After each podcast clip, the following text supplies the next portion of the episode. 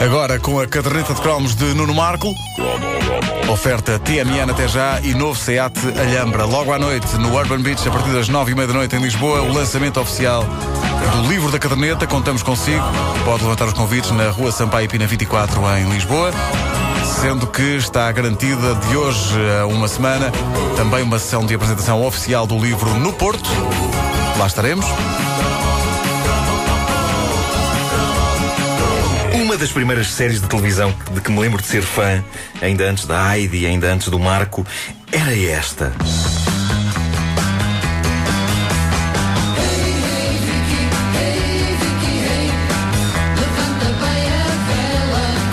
Viking, uma coprodução entre Alemanha, Áustria e, como acontecia com boa parte das séries de animação daquela altura, Japão. As aventuras de um pequeno viking da aldeia de Flak, vivendo com seus pais, o barbudo Alvar e a doce Hilda, capaz de resolver qualquer crise com um ligeiro esfregar de nariz que o levava sempre a ter uma ideia brilhante. Eu experimento isto várias vezes, mas não, só Não sai acontece. muco. Bom, hum, esta série passou em meados da, da década de 70 e apesar disso eu ainda tenho muito presente a intensidade com que eu a vivi. Eu e boa parte das pessoas da minha idade. E é o primeiro fenómeno de merchandising de que me lembro, um daqueles em que a série de televisão era apenas a ponta do iceberg. E Vicky traz-me à memória um dos finais de tarde mais felizes de toda a minha vida. Eu lembro-me da minha mãe me ter ido buscar à escola, nesse verdadeiro kit da minha vida, que era o nosso bom velho Mini Mil verde, e não confundi com Mini é um gelado, Ah, e de ter uma surpresa para mim. Qual passo de magia ela puxa de um pequeno saco de plástico transparente com a coleção completa de figuras PVC do Vicky. Tu e os Pá, PVC, o, pá. o tempo parou. A minha infância foi feita de PVC. Uh, PVC é possivelmente o material mais importante da minha infância. Talvez da minha vida. E o tempo parou naquela altura. E eu diria mesmo que, se refletir a sério sobre isto, foi um momento de felicidade que só foi superado pelo nascimento do meu filho. É o meu filho, logo a seguir, bonecos do Vicky. Em PVC. Uh, a partir do dia 7 de junho de 2009, o saco com os vikings todos passou para segundo lugar no meu top eh, felicidade. A coleção faz parte do imaginário de boa parte das pessoas da minha idade, porque estavam lá uh, todas as figuras da aldeia. Eu vi. Que era a amiguinha loura de Vicky, que só não era para casar porque eu na altura tinha para aí 5 ou 6 anos e mal sabia comer com talheres, quanto mais perceber o conceito de casar com miúdas. Havia o fax, que era o gordo, fax. e que antecipa a invenção dessa grande sim, máquina, sim, não é? até pitar. Depois havia o Tjur, o Snor, os nomes eram Snor? Snor, sim. Sim, sim, sim. Havia o velho Urob, que era, eh, que era uma espécie de druida. Havia o músico Ulm, com a harpa em punho. E sim, tudo aquilo podia ser um plágio descarado da aldeia gaulesa de Basterix. Mas que interessava isso? A série era incrível, desdobrou-se, para além dos bonecos de PVC, por um sem fim de itens apetecíveis, como é evidente a coleção de cromos. A primeira de que me lembro de fazer, com uma capa azul e uns cromos old school coladinhos com a bela cola de bisnaga, o que significava que em poucas semanas a caderneta estava cheia de cromos, mas com as páginas todas às ondas da umidade da cola Exato, e do exato. uso de estar constantemente também com as páginas para trás e para a frente à procura do sítio certo para colar mais um cromo. E havia também livros de BD do Vicky. E não eram umas revistas mexurucas quaisquer, eram álbuns de capa dura. Capa dura, tive Lembras-te disso? Sendo que um deles continha aquilo que eu consigo perfeitamente localizar como tendo sido a minha mais remota memória de uma história cómica eh, me ter feito chorar a rir. Vinha num desses álbuns do Vicky e na história um tipo com um balde de tinta, um viking também com os cornos, eh, aproxima-se da casa do ancião da aldeia, o Urob, bate-lhe à porta, ele não está. Quem está lá dentro é o papagaio do homem. E o papagaio pergunta: Quem é? E o homem cá fora responde: O pintor. E o papagaio, evidentemente, repete: Qual gravador, não é? Quem é? E percebemos que o pintor não percebe que se trata de um, um papagaio.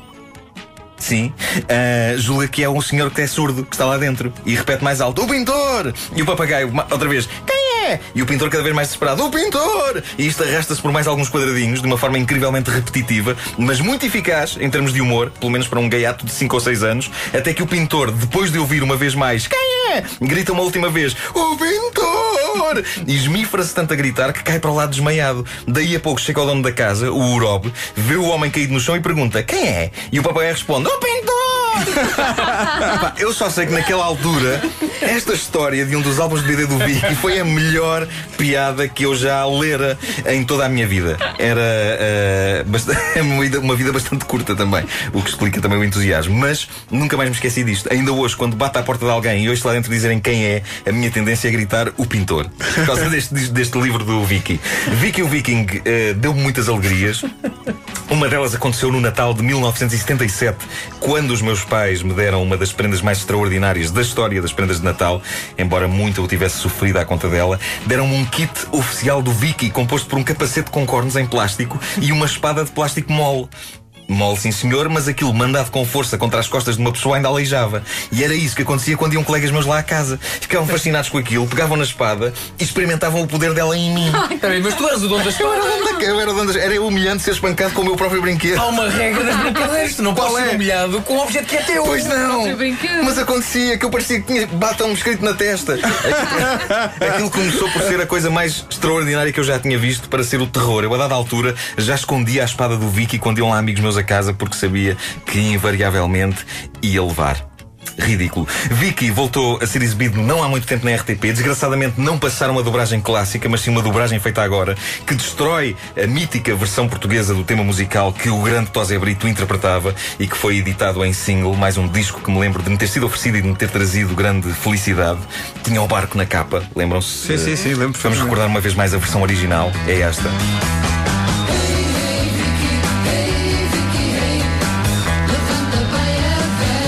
Exatamente. Vicky que se preze, levanta bem a vela.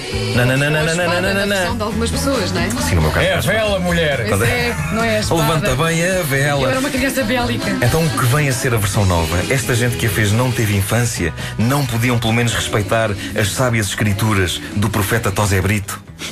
Vamos ouvir.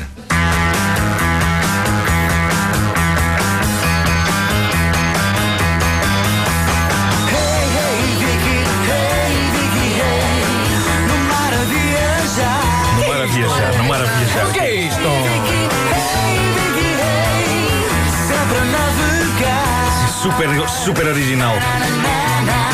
Olha, isto deixa-me com uma camada de nervos em cima. Sinceramente. Em cada dia uma história diferente. É péssima esta letra. Todos com força da tua mente.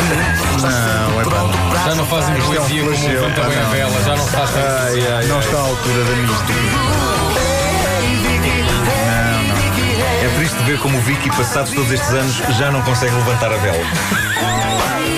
E com esta me retiro. Obrigado e bom dia. Nem a vela, nem a espada. Acontece a todos, é, com a idade e tal. Mas, Mas há comprimidos Viking. pois há, pois há. Os famosos comprimidos Vicky. Famosos compreendidos Vicky. A caderneta de cromos de Nuno Marco, uma oferta TMN até já e novo Seat Alhambra, versatilidade e tecnologias